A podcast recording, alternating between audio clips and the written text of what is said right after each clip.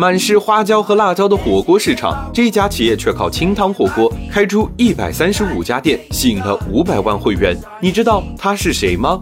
商界生意经，赚钱随身听。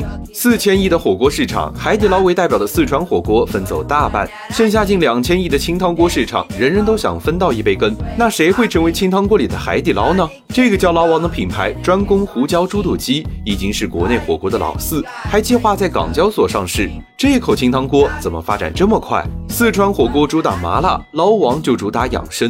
去捞王吃火锅，店员只会给你推荐胡椒猪肚鸡。鸡肉养生，清汤新鲜。通过产品差异化，捞王给自己贴上了养生、新鲜两个标签。